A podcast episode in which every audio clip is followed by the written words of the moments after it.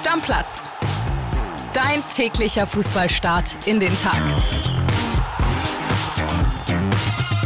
Moin, liebe Stammis. Ich freue mich, dass ihr mit dabei seid. Die erste Champions League-Folge in dieser Woche. Ich bin André Albers und ich muss zugeben, ich habe eine Menge Nachrichten bekommen. Auf Instagram, auf unser Stammplatz-Handy, auch privat von Kumpels bei WhatsApp. Die haben alle gesagt, aber spinnst du oder was, so über den BVB zu sprechen? Leute, ich habe doch gesagt, ich drücke die Daumen, ich bin halt nur skeptisch. Aber Vorschlag zur Güte, ich habe mir den BVB-Reporter, der für uns im Stadion ist, geschnappt, Sebastian Kulzberger, und habe mit dem gesprochen. Und zwar direkt, während er im Stadion an der Stanford Bridge steht. Der Empfang war jetzt nicht immer überragend, aber man kann das sehr gut verstehen. Also hört mal rein. Erste Frage ging natürlich ums Londoner Wetter, ist klar. Es wird richtig, richtig kalt werden. Also ich glaube gerade über den Gefrierpunkt.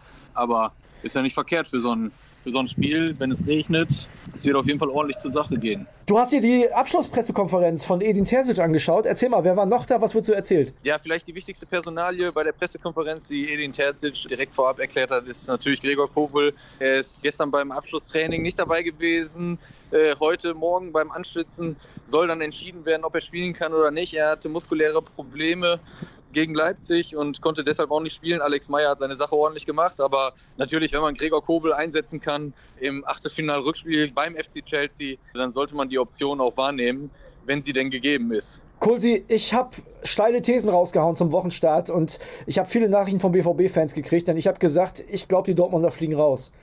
Was ist dein Gefühl? Mein Gefühl ist, dass sie weiterkommen. Also ich bin sehr, sehr positiv gestimmt, vor allem weil ich auch die letzten Spiele von Chelsea im Fernsehen gesehen habe. Und ähm, das war nicht besonders okay. Edin Terzic, er war auch auf der PK. Das ist ein K.O.-Spiel, da ist immer alles drin. Da zählt die Form nicht, da geht Schlag auf Schlag. Aber ich glaube einfach, die Dortmunder sind jetzt sehr gefestigt nach zehn Siegen in Folge. Und ähm, ja, sie haben so viel Selbstvertrauen und selbst wenn sie in Rückstand geraten werden, immerhin, sie sind mit einem Tor vorne, äh, die Auswärtstorregel gibt sich mehr, vielleicht gibt es dann auch Verlängerung, aber insgesamt glaube ich, dass die Mannschaft einfach ein, gerade einen ganz besonderen Siegeswillen entwickelt hat und sie wissen, worauf es ankommen wird und es wäre halt auch eine Riesensache für den Verein, wenn sie ins Viertelfinale einziehen können und dann würden sie unter den besten acht, das hat Edin Terzic vorhin auch betont, das wäre einfach sensationell. Ja, wie will Edin Terzic das angehen? Also in der Bundesliga hat man ja zuletzt immer mal wieder Emre Can gesehen, man hat äh, Wolf gesehen. Sind das auch die Leute, auf die heute gesetzt wird? Ja, definitiv. Also ich glaube, es wird keine großen Veränderungen zum Spiel gegenüber äh, Leipzig geben. Klar, Julian Rührsson äh, fehlt mit einer dritten gelben Karte. Zwei hatte er sich zuvor schon bei Union Berlin in der Europa League abgeholt. Er wird nicht dabei sein. Dafür wird Rafa Guerrero auf der linken Seite wahrscheinlich spielen. Wolf wieder auf die rechte Seite rausrücken. Aber insgesamt, er wird wieder mit einem stabilen Mittelfeldblock. Emre Can ist gesetzt. Er hat einfach eine fantastische Form momentan mit Sally Özcan, Jude Bellingham und vorne dann mit Aller, Reus, Brandt. Ja, vor allem Julian Brandt. Herausragende Form in den letzten Wochen und ja, ich denke mal, dass das die Startformation sein wird. Äh, der Julian Brandt wird ja schon viermal tot geredet und dreimal verkauft. Warum ist er auf einmal so gut? Ja, ich glaube einfach, dass er jetzt die Chance beim Schopfe gepackt hat. Einfach, ja, er hat an sich selber gearbeitet. Er hat vor allem auch viel den Körper trainiert in der Sommerpause. Ist nicht mehr so phlegmatisch, geht viel intensiver in die Zweikämpfe. Ich glaube, er hat sich selber auch hinterfragt, warum, warum läuft es bei mir nicht. Hat selbst eine kritische Analyse gemacht, was man so hört. Und ja, er ist wieder da, wo er zu den besten Leverkusener Zeiten war und warum die Dortmunder ihn auch geholt haben, wenn nicht sogar besser. Also er ist sicherlich gerade der beste Dortmunder in den vergangenen Wochen, sogar noch ein Stück weit stärker als Jude Bellingham. Und das heißt schon was. Einer, der auch wieder richtig in Form kommt, ist Marco Reus. Wie wichtig kann der sein, auch als Kapitän für die Mannschaft? Ja, Marco Reus ist natürlich enorm wichtig, weil er halt auch ganz häufig das 1 zu 0 erzielt. Er ist vielleicht nicht der Spieler, der immer vorweg geht und der den Mund auf dem Platz aufmacht. Aber ähm, ja, alleine seine Abschlussstärke und seine Präsenz, seine, seine Dribbelstärke im 1 gegen 1, das ist halt enorm wichtig. Und das braucht Dortmund auch. Und dann halt in Kooperation mit Julian Brandt können sie Sebastian Aller hoffentlich ganz häufig in Szene setzen, um dann hier erfolgreich zu sein. Aber natürlich, Marco Reus, wenn er er ist noch nicht in Topform, muss man auch ganz klar sagen. Aber wenn er da weitermacht, wo er zuletzt aufgehört hat, dann wird er heute auch ganz wichtig werden. Lass uns noch mal kurz über Aller sprechen. Der kommt natürlich aus einer langen Krankheit, konnte in der Hinrunde gar keinen Fußball spielen. Man hat so ein bisschen das Gefühl, das Zusammenspiel klappt noch nicht so 100 Prozent. Ist ja auch verständlich. Meinst du, es braucht so ein Spiel mit ein, zwei, drei Toren, damit der Knoten platzt? Kann das vielleicht heute soweit sein? Ja, also Natürlich, die Krankheit, das hatte Edin vorhin auch nochmal betont, es war eine Krankheit mit vielen Fragezeichen. Und man wusste halt selber gar nicht, wo man steht. Sebastian wusste nicht, wo er steht. Und deswegen haben sie halt auch gesagt, okay, wir werden uns immer die Wahrheit offen ins Gesicht sagen, um halt da keine Fehler zu machen. Und ähm, man sieht, ihm fehlt halt noch die Bindung. Er ist körperlich noch nicht bei 100 Prozent, was nach so einer langen Krankheit halt auch kein Wunder ist. Ich glaube nicht, dass es ein Spiel benötigt, wo er zwei, drei Tore macht. Er ackert sehr viel im Spiel, ist immer präsent vorne, versucht immer anspielbar zu sein. Vielleicht fehlt ihm noch ein bisschen das Matchglück, aber das wird er sich erarbeiten. Und ob das jetzt heute schon hier in London so weit sein wird, kann man nur erahnen. Aber er arbeitet auf jeden Fall viel und tut viel dafür, dass er zumindest bald wieder erfolgreich ist.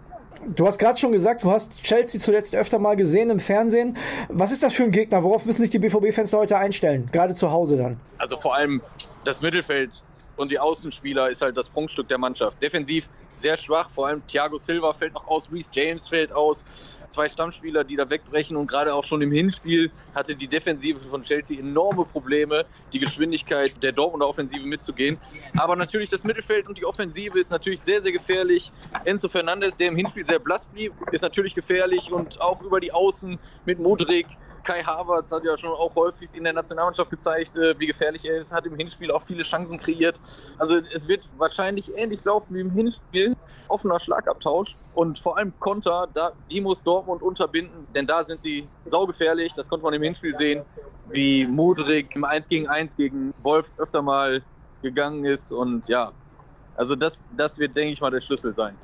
Die BVB-Fans sind ja sehr reisefreudig. Wie sieht das heute in London aus? Wie viele werden erwartet? Circa 2000 Fans sind mitgereist, beziehungsweise 2000 Tickets wurden verkauft. Ob jetzt sicher noch andere Fans hier in die anderen Ränge gemogelt haben, das wissen wir nicht. Aber auf jeden Fall erstmal 2000 BVB-Fans werden im Gästeblock sein, denn so viele Karten gab es an die Anhänger, an die eigenen. Okay, hast du noch was, äh, was du uns mitgeben willst, so kurz vor dem Spiel? Ist alles gesagt? Gibt es noch was Besonderes? Besonders ist auf jeden Fall, dass der Ex-Sportdirektor auch mit nach London gereist ist. Michael Zorg ist ebenfalls hier. Gerade ist er erst oder hat Marco Reus seine Marke erreicht, seine Tormarke in der ewigen Torjägerliste. Und ja, er ist hier mit unterwegs, um natürlich auch ein Teil ist ja noch seine Mannschaft, die er zusammengestellt hat, zu unterstützen. Es ist erst das zweite Spiel, wo er in dieser Saison mit dabei ist. Zuvor war er in Kopenhagen mit dabei. Und ja, auch er will sich das natürlich nicht entgehen lassen und hofft natürlich, dass seine Mannschaft, Ex-Mannschaft heute weiterkommen wird. Okay, du hast gerade schon gesagt, du glaubst, sie kommen weiter. Eine Prognose, wie geht das aus?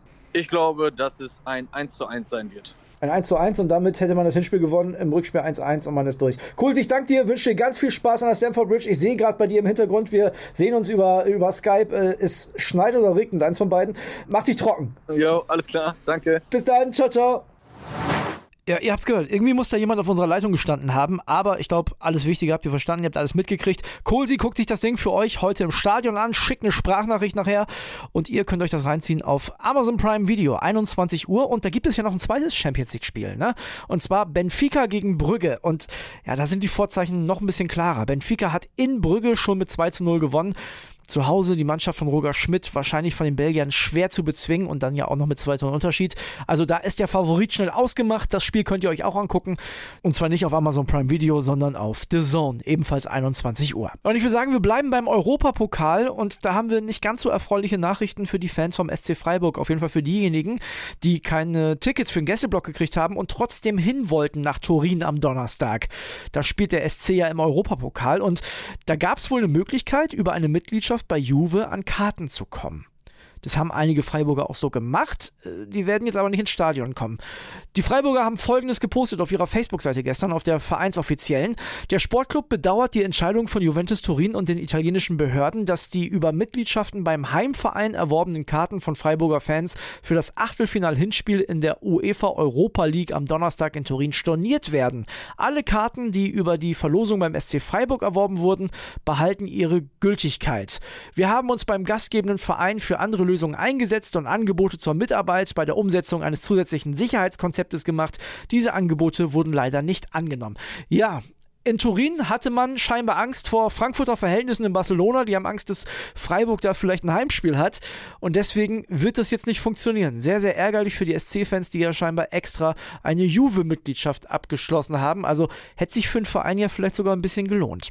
Und dann habe ich noch eine Sache, äh, die hat nichts mit dem Europapokal zu tun, aber mit viel Geld. Und da geht es tatsächlich um Werder Bremen. Normalerweise würde ich ja gerne schöne Sachen im Podcast über Werder erzählen, aber äh, das ist irgendwie nicht so cool. Der Kollege Michael Schröer klärt mal auf, was da los ist in Bremen. André, mein Lieber, freut mich, dass ich endlich mal wieder im Podcast zu Gast sein darf.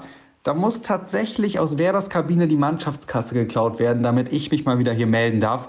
Das ist tatsächlich passiert. Das liegt alles schon ein bisschen zurück, ist im Oktober passiert, ähm, kam jetzt aber erst ans Licht und es geht dabei gar nicht um so wenig Kohle.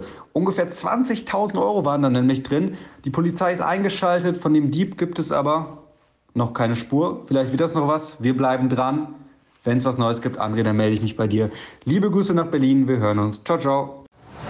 Boah, da muss ich ja ganz ehrlich sagen, das finde ich ja auf Bundesliga-Ebene genauso ekelhaft wie in der Kreisliga. Ne? Mannschaftskasse klauen geht ja wohl gar nicht. Also nicht nur, dass Werder sich nicht für die Europa League qualifizieren wird, jetzt ist auch noch die Mannschaftsfahrt nach Mallorca in Gefahr.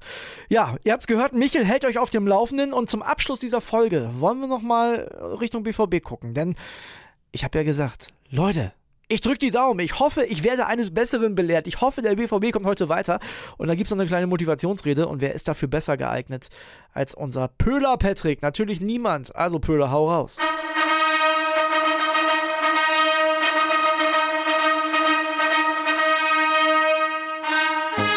Moin Stammplatz, der Pöhler hier. Heute ist es soweit. Rückspiel Champions League Achtelfinale bei Chelsea London.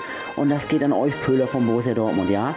2023. 10 Spiele, 10 Siege. Alles weggehauen, was uns in den Weg kam. Inklusive Hinspielsieg gegen Chelsea. Aber das ist alles nichts mehr wert, wenn wir heute nicht zeigen, dass wir zu Recht ins Viertelfinale wollen. Also, Jungs. Macht euch gerade Bizeps raus, heißes Herz, kühlen Kopf und dann hauen wir dieser zusammengekauften Monopoly-Truppe von Chelsea richtig ein vom Latz und ziehen ins Viertelfinale ein. Also Borussia, macht euch gerade und dann wird das was. Bis dann, euer Pöhler.